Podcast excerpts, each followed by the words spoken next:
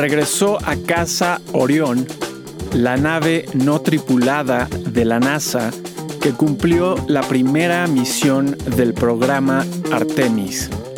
Este programa tiene como objetivo final establecer una presencia sustentable en la Luna para preparar misiones a Marte.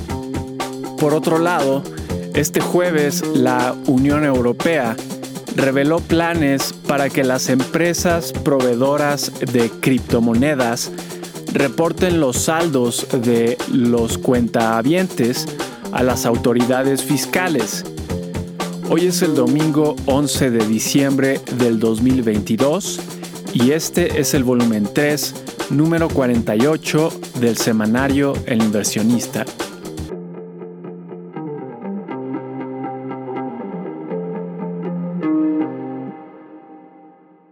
Fue una semana de pocas noticias económicas y muchas políticas, tanto nacionales como internacionales. En temas de economía, los barcos tanque de petróleo ruso fueron detenidos en Turquía por no contar con seguro marítimo. Rusia dijo que no se atendrá al precio máximo de 60 dólares que impuso la Unión Europea. La bolsa permaneció deprimida después de que un artículo en el Wall Street Journal el lunes reforzara la anticipación de mayores tasas de interés para el siguiente año. El gobierno de Joe Biden salvó de la quiebra a un importante fondo de pensiones como parte de un gran plan para sanear los fondos de pensiones de dicho país. China mostró una nueva reducción en sus exportaciones. Al menos el gobierno parece haber cambiado el rumbo de su política sanitaria. Ante el aislamiento tecnológico, el presidente chino Xi Jinping se ha mostrado extraordinariamente activo para expandir sus alianzas internacionales. Esta semana, el líder chino viajó a Arabia Saudita para entrevistarse con el príncipe y firmar acuerdos comerciales que incluyen bienes de tecnología. Por otro lado, existen rumores de que Estados Unidos pondrá nuevas sanciones a Rusia y China pronto. En temas empresariales, la FTC o Federal Trade Commission demandó a Microsoft para bloquear su compra de la empresa de videojuegos Activision. La misma agencia pidió a un juez que detenga la compra que Meta quiere hacer de la incipiente empresa Within Unlimited. Google decidió que juntará los equipos de la aplicación móvil Waze y de su división Google Maps. Google compró Waze hace ya algunos años. En noticias de salud, se autorizaron en Estados Unidos los refuerzos de vacunas contra COVID-19 para infantes y bebés de más de seis meses de edad. En política latinoamericana, el Congreso peruano quitó al presidente Pedro Castillo después de que éste tratara de disolverlo para evitar ser enjuiciado. La vicepresidenta Dina Boluarte se convirtió en la nueva presidenta y denunció a su antiguo jefe por un intento de golpe de Estado. Por su parte, el gobierno del presidente López Obrador ha ofrecido asilo al delincuente.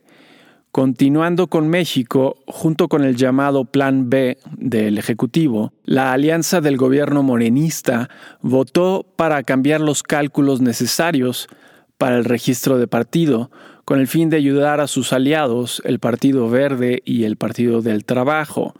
Otras medidas polémicas incluidas en el Plan B son que elimina la cancelación de candidaturas por faltas graves, adelanta el proceso electoral de noviembre a septiembre, permite las actividades proselitistas anticipadas y permite la promoción personal de funcionarios públicos.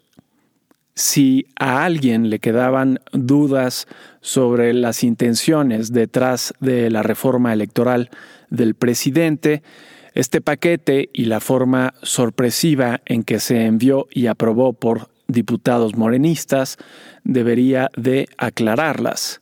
El llamado Plan B no cambia la Constitución, por lo que solo necesita para su aprobación una mayoría simple con la que sí cuenta el partido Morena.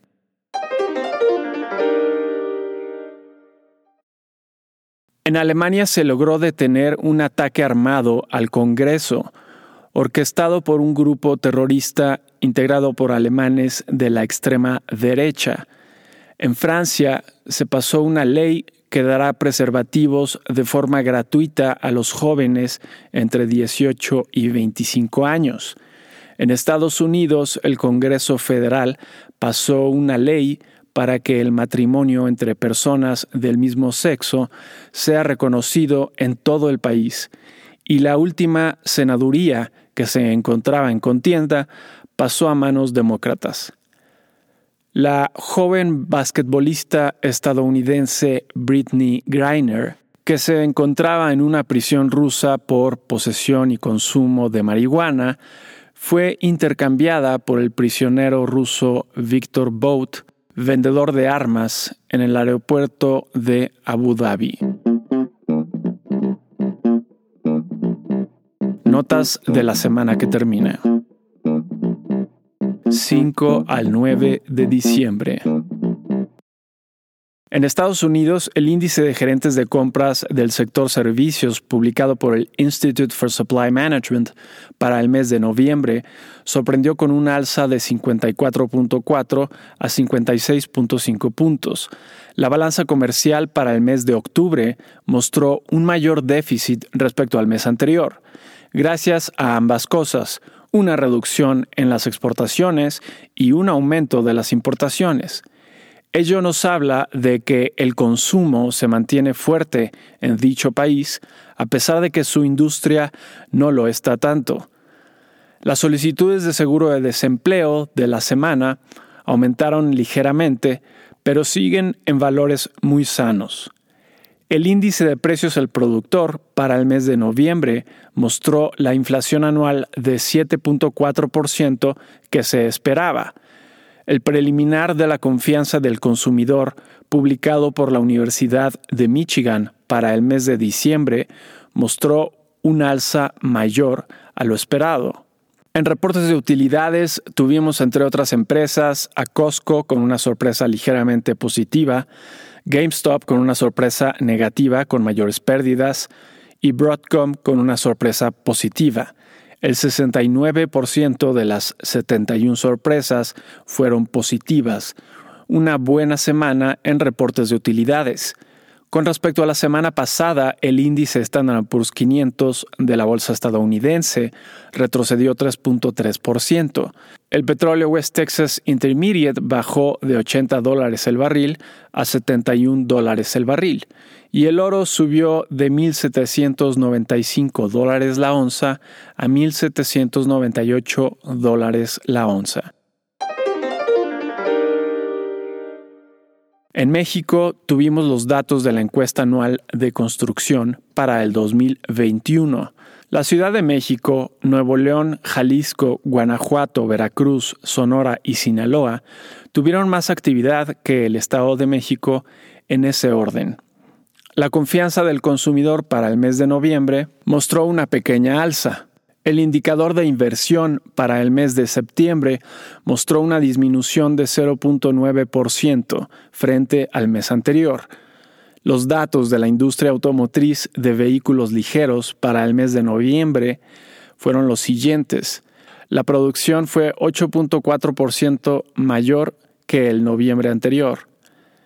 Las ventas nacionales fueron 15% mayores a las del mismo mes del año anterior y las exportaciones fueron 3.8% menores al noviembre pasado. La inflación anual al mes de noviembre mostró una importante reducción, pasando de 8.41% a 7.8%. El turismo internacional para el mes de octubre siguió muy por debajo de principios de sexenio, con 3.1 millones en vez de los 3.6 millones del mismo mes del 2019. Los datos de la industria automotriz de vehículos pesados para el mes de noviembre fueron los siguientes. La producción fue 47% mayor a la del noviembre anterior. Las ventas nacionales fueron 30% mayores a las del mismo mes del año anterior y las exportaciones fueron 47% mayores a las del mismo mes del año anterior. Con respecto a la semana pasada, el índice de precios y cotizaciones de la Bolsa Mexicana de Valores retrocedió 1.49% y el tipo de cambio subió de 19.12 pesos por dólar a 19.76 pesos por dólar. ¿Qué podemos esperar para la semana entrante? 12 al 16 de diciembre. En Estados Unidos será una semana interesante. El martes tendremos el índice de precios al consumidor para el mes de noviembre, un dato que puede mover los mercados. Se espera que la inflación anual se mantenga en 7.7%. Los precios al productor que se publicaron este viernes sugieren que no habrá alguna sorpresa.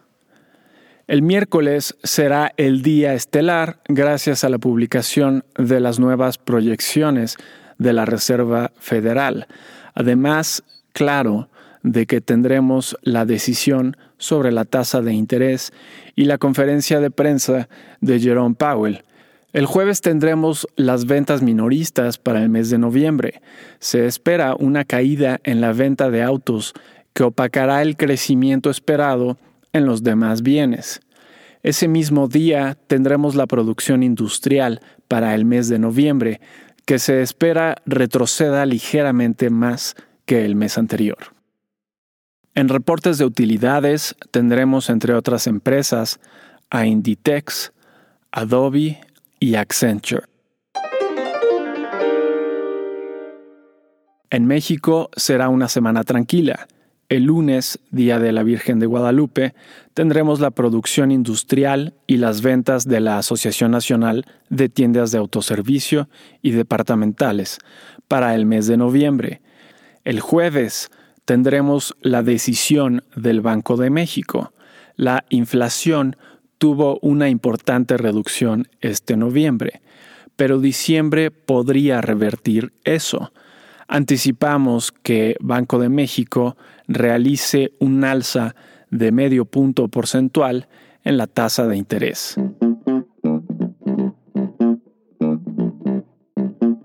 Tips. La siguiente semana dependerá particularmente de las tasas de interés contenidas en las proyecciones de la Reserva Federal para el 2023. Es difícil saber la reacción que tendrá el mercado pues ya ha hecho ajustes importantes al respecto. Podría darse incluso un alivio después de la depresión de esta semana. A mediano plazo mantenemos nuestra visión de riesgo al alza en el mercado accionario. Aquellos que prefieran la renta fija deben saber que el ciclo de alzas aún no termina, por lo que comprar deuda a un plazo mayor a seis meses podría ser una mala decisión.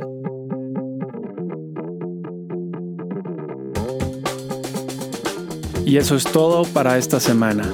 Si te interesa consultar la versión completa, ver números anteriores o suscribirte para recibir El inversionista de forma gratuita, lo puedes hacer a través del sitio elinversionistaonline.com. Y si te gusta escucharnos, por favor déjanos una reseña en la plataforma que utilices. Nos ayudaría mucho. Mi nombre es Gerardo Gómez Ruano. Nos vemos la siguiente semana.